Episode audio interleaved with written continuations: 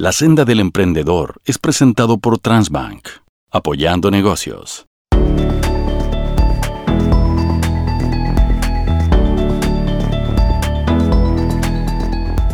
Comenzamos un nuevo capítulo de la senda del emprendedor em, y claro, vamos investigando, escudriñando en distintas facetas del emprendimiento para ir aprendiendo lo más posible de las cosas que, estas facetas tienen en común.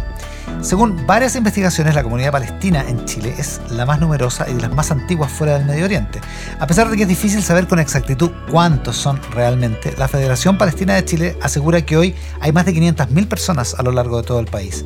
Y en Santiago, conquistaron, como se sabe, el famoso barrio Patronato, que hasta hoy se siente como una pequeña Palestina, con restaurantes que ofrecen las clásicas maravillas de la comida árabe, como las hojas de parra, carne asada, los dulces árabes, siempre al son de la música tan característica de esta diáspora. Nuestras invitadas de hoy son fieles representantes de esta eh, gran cultura y la exquisita gastronomía árabe son, eh, podría decirse, unas verdaderas influencers gastronómicas y son además hermanas, Dalal y Sofía Alaví. Bienvenidas y muchas gracias por estar con nosotros en la senda del emprendedor. Muchas gracias. Muchas gracias por invitarnos a hablar de lo nuestro. A ver, hablemos, primero, describamos a qué se dedican, Dalal. Yo hoy día me dedico a las redes sociales, a crear contenido en internet eh, y saqué un libro el año pasado de comida palestina. Así que estoy dedicada a eso. Fui periodista muchos años. Soy periodista, sigo siendo. Uno nunca deja de serlo. Pero eh, me, dejé de dedicarme al periodismo ahora en marzo. Ah, ya. recién, recién. Y ahora vives solamente de Ahora estoy, estoy dedicada a las redes sociales, al contenido, al libro y a seguir pensando en nuevas cosas. Es otra manera, es otra manera de ser periodista. Ah, sí, sí, de todas maneras. Sofía, ¿y tú? Yo eh, estudié cocina de profesión y también luego me dediqué a ayudar a mi papá en la fábrica, en la fábrica de confecciones. Entonces hago de todo. Estoy entre textiles y entre comida. Y con la Dalal que nos pusimos a producir juntas nuestras cenas, nuestros eventos, así que ahí estamos haciendo una especie como de banquetería, entre cenas, cenas clandestinas. Así que estamos formando nuestro, nuestro emprendimiento ahí juntas, que yo, yo nunca pensé que íbamos al final a, chocar, o sea, a chocar y juntarnos y, y, al final, a partir de lo que más amamos, eh, hacer algo en conjunto. A chocar igual un poco, pero, pero ¿Chocan de repente también? ¿no? Total, por supuesto. No, ¿quién no choca con sus socios? básicamente, aunque sean hermanos. pero ya, pero hablemos un poco más en detalle. ¿Qué es lo que hacen juntas? Nos. bueno, para empezar hacen comida, digamos. Para empezar, vivimos, vivimos juntas. Ya. Desde el año pasado. Eh, sí, fue como terapia de shock, quizás. Eh, hace ya varios años decidimos empezar a hacer estas comidas clandestinas. ¿Ya? Eh, yo hacía clase y este espacio se nos se nos dio para empezar a hacer estas comidas clandestinas y hicimos Palestina a la mesa. Eh, la Sofía venía llegando de un viaje a Medio Oriente, estuvo tres, cuatro meses allá eh, y empezamos a planear estas comidas. Lo que habrás comido. Sí. Rico. Estas comidas de cinco tiempos hicimos una propuesta un poquito más como entre comillas, gourmet, pero a mí no me gusta la palabra así como decir como la cocina palestina es gourmet, pero sí la elevamos un poquito. Claro, se elevó un poco en presentaciones, como... Ya, no, es, el ojito de parra que uno compra para, el, domingo. Digamos. No, pero era más una experiencia lo que tratamos de dar con la halal, porque finalmente la gente nos pide... Como, o sea, a la, halal, le pasa más que la paran en la calle y le dicen, ¡ay, me encanta lo que hacen, lo que comen! Entonces, esta experiencia nosotros estamos tratando de hacer que la gente tenga la experiencia que nosotros siempre tenemos, que son la, la que tenemos con nuestras familias los domingos. Entonces le, estamos como brindando a la gente, a toda la gente que quiera participar de esta cena, a como que em, compartan un poquitito de nuestro mundo. Porque cuando ellos van a comer y prueban todos estos platos, que sí son un poquito más elaborados, se sientan con gente de... Comparten. Comparten porque las mesas no tienen numeraciones o qué sé yo, entonces se junta como una gran mesa de club. A lo, que, a lo que toca, digamos. Te toca como una gran mesa de club y yo ahora que, que lo pienso, es como cuando te juntáis con la familia y familia lejana para el cumpleaños de una abuela donde tú, y te juntan todo en una gran mesa de club, con un gran festín, todos para compartir y, eso es, pues, entonces estamos generando... Eh, esa misma instancia. Esa misma instancia en gente que, gente que quiere compartir como nuestra experiencia. Ya, o sea, Es una experiencia cultural, gastronómica, de civilización, por decirlo Ajá. así, Claro. social, en un sentido. Ya, pero ¿y en las redes sociales qué hay? Ah, ¿Son más dulces o son más saladas? ¿Cómo, En las redes sociales trabajamos un poco de forma diferente. Claro, yo de- me dedico a como a hacer contenido diariamente y la Sofía tiene una página que se llama cocinapalestina.cl donde ahí también eh, también comparte su experiencia, compartió su viaje. Bueno, te puede contar mejor ella de lo que hace. ¿Ya? Pero, por ejemplo, eh, yo intento todos los días un poco eh, hablar sobre ciertas condimentos, hablar sobre ciertas, eh, también un poco de la actualidad de lo que está pasando o lo que no está pasando, un poco informar Ya. por ahí. Y esto tiene como base Instagram. Sí. ¿Y tu hoy cuenta en Instagram sí. es? Dalal Alaví. Talala la vi. No tiene una cuenta conjunta. No tenemos Nombre- una cuenta conjunta, pero Ya. somos personas separadas en este. Al menos en eso son separadas. Sí. sí, si al final con la Halal no hemos, bueno, siempre nos hemos, unido por la cocina, pero ahora profesionalmente con este tema de eventos, porque la gente lo ha querido. No tanto porque a nosotros lo hemos ideado, sino porque la gente como ustedes o como en casa de oficios donde la Halal hacía sus cenas, a esas personas se les han ocurrido porque nos han visto de afuera, ¿Ya? Que no sé, nos deben encontrar interesa- interesante y deben Que decir, trabajemos juntos, Hagan- dijeron. "De- deberían hacer cenas juntas. Y así Claro, como son aburridas, claro. Así partimos. claro. Pero a nosotras mucho no se nos ocurrió porque cada Ya. una cocinaba y cada una como por su senda. O sea, literal, el mercado se los fue pidiendo. El Sí, mercado lo pidió, sí. exactamente.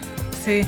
Y hay que hacerle fu- caso al mercado. Y Sí. funciona. Y hoy día, de hecho, o o sea, eh, este, este año estamos trabajando, un- eh, digo un poco, con el Club Palestino. Estamos cocinando una vez al mes adentro del club las dos Y el juntas. que está en Kennedy. Sí. Claro. Así que ese otro espacio, Mira. eh, también donde ¿Y eso llegamos lo, directamente ¿Lo a la publicitan o uno puede ir el día que están ustedes? Se puede reservar, Ah, pero ah, Es por ahora socio. en este ah, minuto, socio, ya. lo que pasa es que empezaron esta dinámica nueva, es nuevo para ellos, tanto como para nosotros. Entonces, llevamos recién nuestra tercera cena, del, nuestro tercer martes. Está buena. Entonces, hemos estado igual afinando detalles con el club. y Idealmente sí, sería ideal que abrieran las puertas para, para gente que para, no para sea público en general. Y ahí estamos trabajando nuevas cenas clandestinas, como el Palestina a, las- a la mesa que hicimos como hace dos años. Lo que pasa es que la, pa- la pandemia igual no... Fueron dos años de, de- de no trabajar, de no cocinar para gente, eh, Mm. de no cocinar para grupo, de no cocinar pa- para sociabilizar. Y eso eh, yo siento que recién lo estamos reactivando, recién lo empezamos a reactivar un poco, siento que este, este verano, ya en marzo, como que... Como empezar a juntarse en grupos Mm. grandes sin, sin, sin el miedo de por medio. Sin estar aterrorizado, digamos, claro. Exactamente. Y rico, ¿no? Mm. Volver. Volver, sí. ¿En qué momento decidiste que tu camino era la gastronomía, Sofía? Mira, justo como la semana pasada encontré un libro ordenando de mi abuela, un, un libro de recetas que me regaló, está firmado diciembre 99, que es como para mi nieta querida, para que se siga, eh, eh, eh, eh, ¿cómo que decía? El Se- camino. Sigue el camino de, o siga confeccionando Sí. salsas, eh, no sé, le pone, Bueno, ahí- era una dedicatoria le pone muy bonita. una dedicatoria muy linda. ¿En qué estabas tú en ese momento? Y yo ahí estaba, iba a pasar, iba a pasar a media, básico. pues, no, no. Ah, iba, entrar, iba a entrar a primero medio. Perfecto, ya, ya. Iba a entrar primero, digamos. sí, chica. Y yo me acuerdo cuando decidí estudiar cocina, mira, como cuando van al colegio y de repente van a estas ferias universitarias y te regalan un lápiz. Sí. Ya, Yo me acuerdo que culinaria me regaló un lápiz en ese entonces. que era como dentro de todas estas esta, estas escuelas que había, era la única como diferente, como algo que yo no había escuchado Claro. como gastronomía. Claro, no era un camino tradicional. Claro. el. Y, y me acuerdo también que vi que, que tenían así como una fotocopia, el, el turismo y la gastronomía en 10 años en Chile aumentará un tanto por ciento. Imagínate, eso habrá sido, el- eso fue el, do- el 2000, el, 2000, el 2004. Eh, y nada, pues yo me acuerdo que yo quería, estar, quería estudiar arte, eh, quería estudiar arte y también me llamaba mucho la arquitectura y, y el di, y, y después fui a culinaria y me entregaron el lápiz y pum, no. Sí, pero, así fue. Pero te juro, fue. fue, súper clave, ¿eh? o sea, no el lápiz, pero el como, el como cachar que hubiera una feria y que hubiera algo que me llamara la atención, que no se llamara ni ingeniería esto, ni esto, ni lo otro. Ya, y eso, y eso te cautivó. Y ahí me cautivó y dije, mira, a mí me encanta cocinar y es como un hobby. Y uno como que de los hobbies nunca se aburre. Con la Lali igual, somos, es una cosa que está innata, cocinamos sin querer queriéndolo. Pensamos como que sentimos acá gutural los sabores, nos dan ganas, nos paramos y, y probamos. Y si no pedimos, somos súper buenas para pedir comida. Somos buenas para pedir comida. Nos encanta el pollo frito y el McDonald's. ¿Qué le vamos a hacer? Bueno, pero una cosa no quita la otra. Obvio. De repente, claro, uno está Igual hay que cocinando para disfrutar en el camino. Exacto. Sí. Querés que igual te, te, eh, te hagan nanay a ti. Dalal, y, y en, en tu caso, ¿cómo partió la idea del libro? Cocina de la diáspora. El libro parte después de haber hecho varios años eh, clases de comida árabe, de, de cocina palestina, pero era, er- eran más generales. eh, y yo siempre supe que iba a escribir un libro. No me pregunté- es- es otra cosa que siempre supe. Lo que pasa es que, eh, bueno, yo estudié periodismo. eh, pero antes de eso yo siempre, yo siempre quise escribir, o sea, estudié periodismo para escribir. Una cosa llevó a la otra, terminé trabajando en televisión. da- eh, eh, Bueno, Nunca escribí. los caminos de la vida. Así, así es. Nunca escribí hasta que, eh, o sea, escribía para mí, pero nunca trabajé escribía, escribiendo. escribía ficción, Exacto, sí, sí. que es un clásico de los Sí, estudiantes de periodismo, Sí. de una buena parte. Sí, suele pasar. Sí.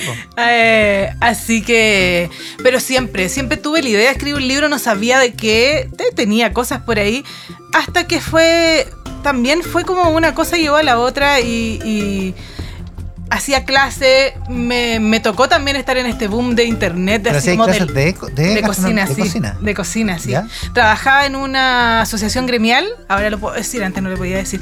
Trabajé en una asociación gremial nueve años ¿Ya? como encargada de comunicaciones y a la vez, en las tardes, me iba a hacer clases de cocina Como hobby. como hobby.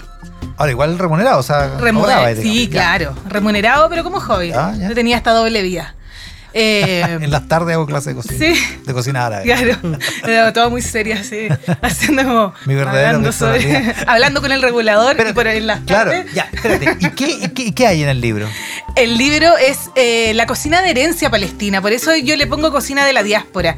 Eh, yo no quería que fuera, que, que- que nadie dijera que esta es la receta original de allá, sino que finalmente es lo que no- yo aprendí o lo que la Sofía pudo aprender desde acá. Tamizado Desde- por un montón por varias Exactamente, generaciones, desde la por herencia de, muchos de cómo- kilómetros. exacto, cómo llegó desde tu abuela, desde tu abuelo, de- de- del boca a boca, eh, y cómo se fueron adaptando algunas recetas. Y por eso se llama así, y por eso le pongo recetas con herencia palestina, porque es cocina palestina, pero más que nada la herencia que, que- que llegó a Chile. Además, Y, así eh, nadie te reclama, toda la razón. Exactamente.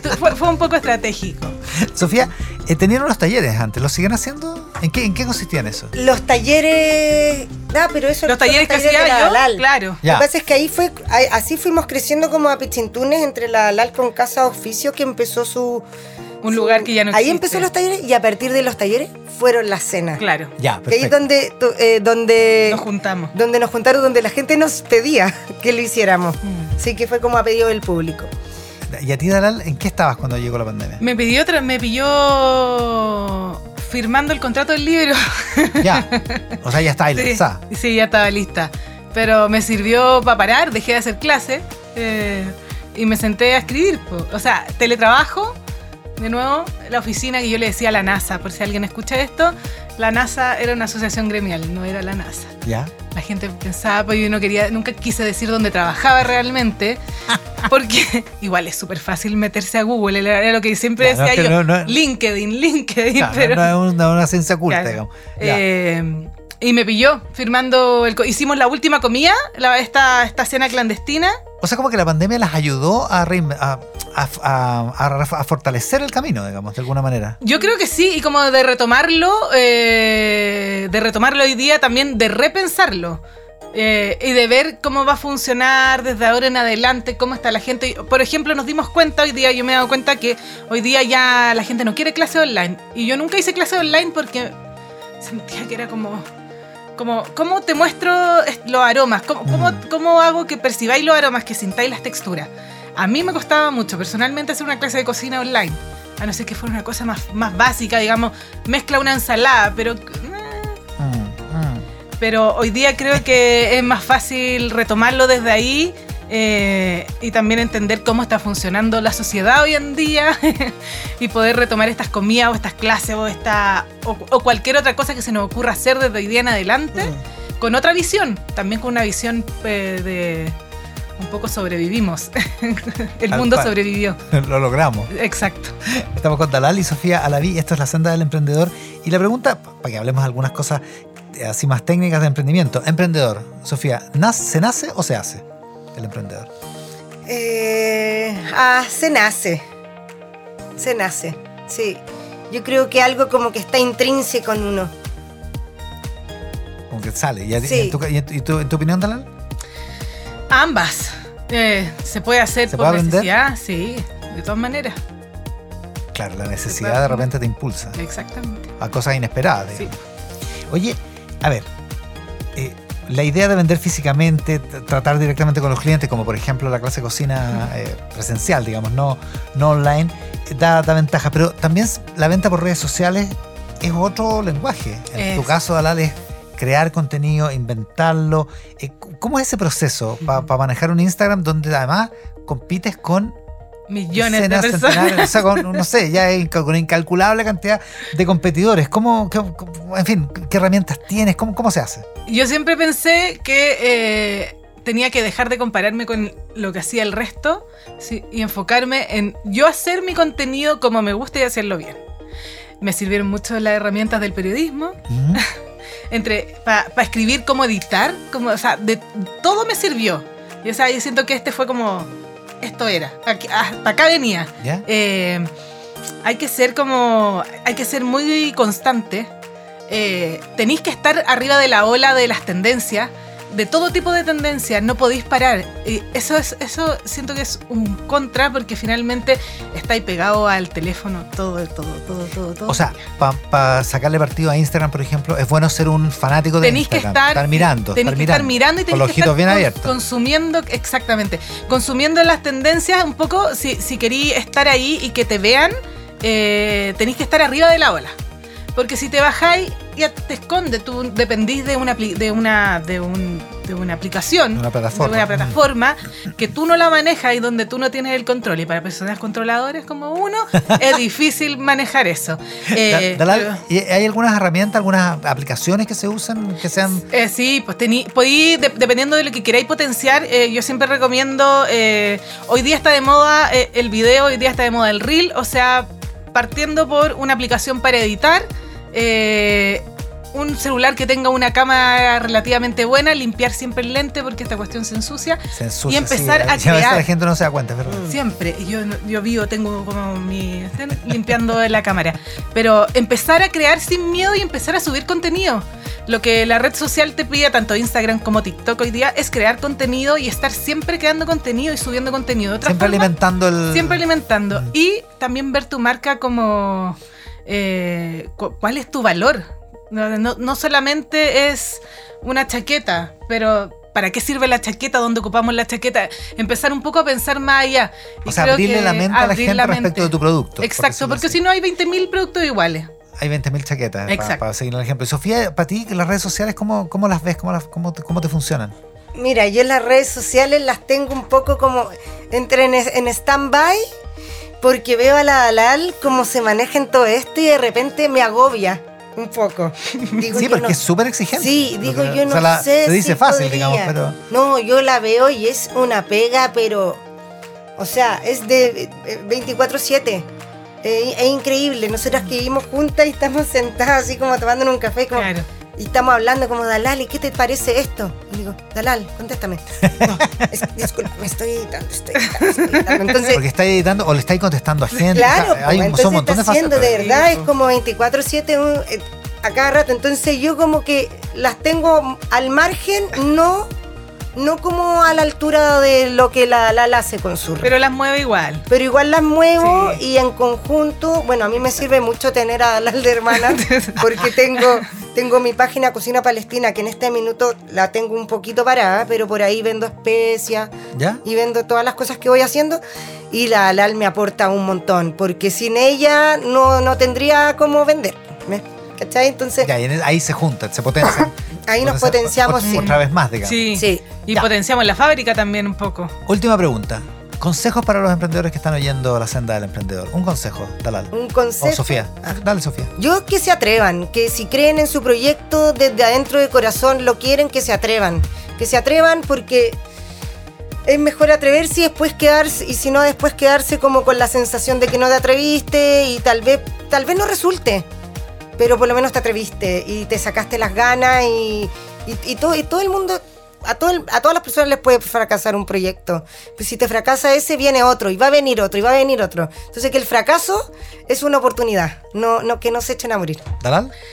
Le sumo a, todo eso eh, planificación y orden y constancia. Claro, no es puro atrevimiento. No, no, no, no, no, no. Nadie diga, oh, me atreví, pero me quedo. No, necesitáis también ponerle foco y ordenarte y ver cuál es tu propósito final.